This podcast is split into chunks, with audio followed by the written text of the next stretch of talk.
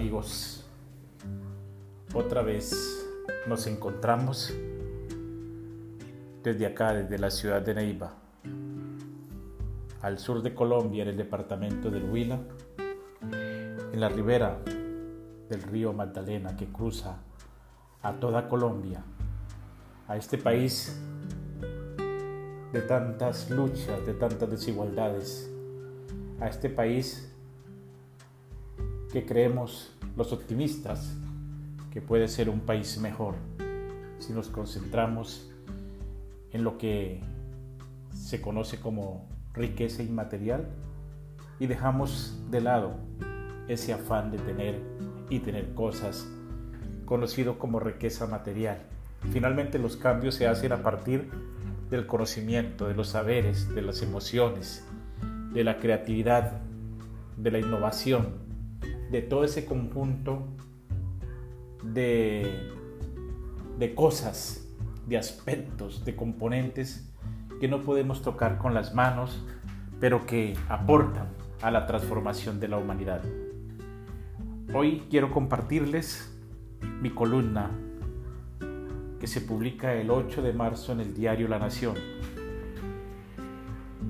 Esta vez el tema es la celebración del Día Internacional de la Mujer, perdón, la conmemoración del Día Internacional de la Mujer, y he hecho unas reflexiones sobre estos aspectos que comparto con ustedes.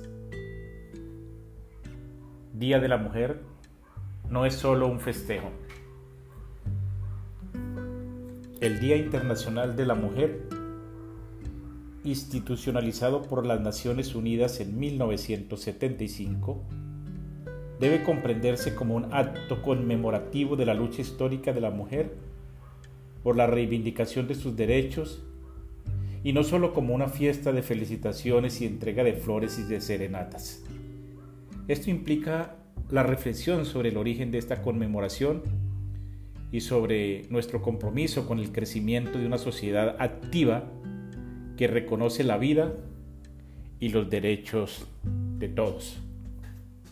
Es cierto, muchas veces no tenemos tiempo para analizar los acontecimientos, para hacer las preguntas fundamentales y contextualizar sus respuestas. Nos limitamos a unos pocos caracteres.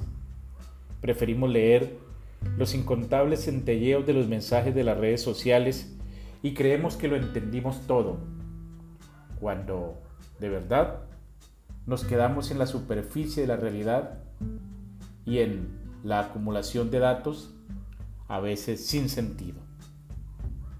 Entonces, podemos decir que celebramos el Día de la Mujer o que me celebraron el Día de la Mujer sin entender la importancia de este acontecimiento.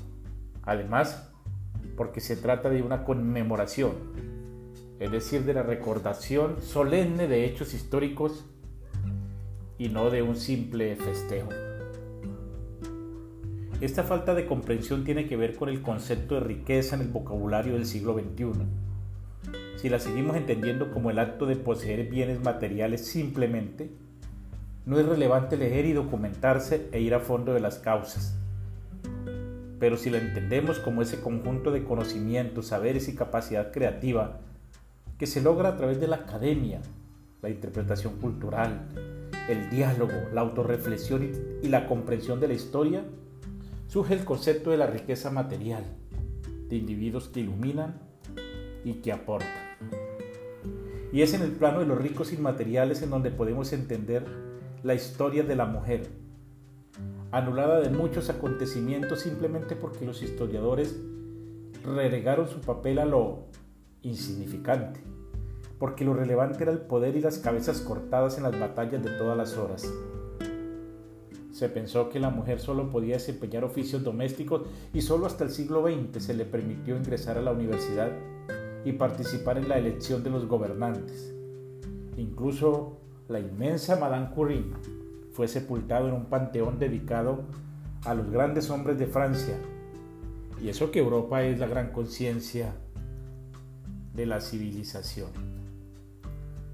Para bien de la historia de hoy, son muchas las mujeres que construyen con su liderazgo la esperanza y la nueva realidad de la cultura humana. en la COVID-19 han estado en la primera línea de acción como las trabajadoras y cuidadoras de la salud universal. En el campo, muchas de ellas lideran asociaciones y proyectos con una tenacidad que asombra. En el emprendimiento su sonrisa y su fuerza creadora siempre están presentes y muchos oficios que parecían no eran para ellas ahora son ocupados por sus destrezas y sus habilidades. De esta manera la historia se permea del sentido femenino que construye y edifica. Y hoy es un día para hacer memoria, reconocer los avances y reivindicar a la mujer en sus derechos y realizaciones, empezando por la supresión de todas las formas de violencia contra ella y un mayor acompañamiento a su valioso liderazgo.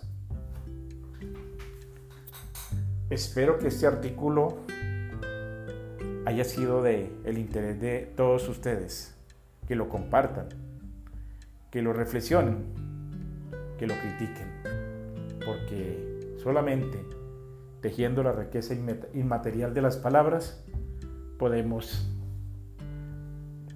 reimaginarnos en una sociedad mejor.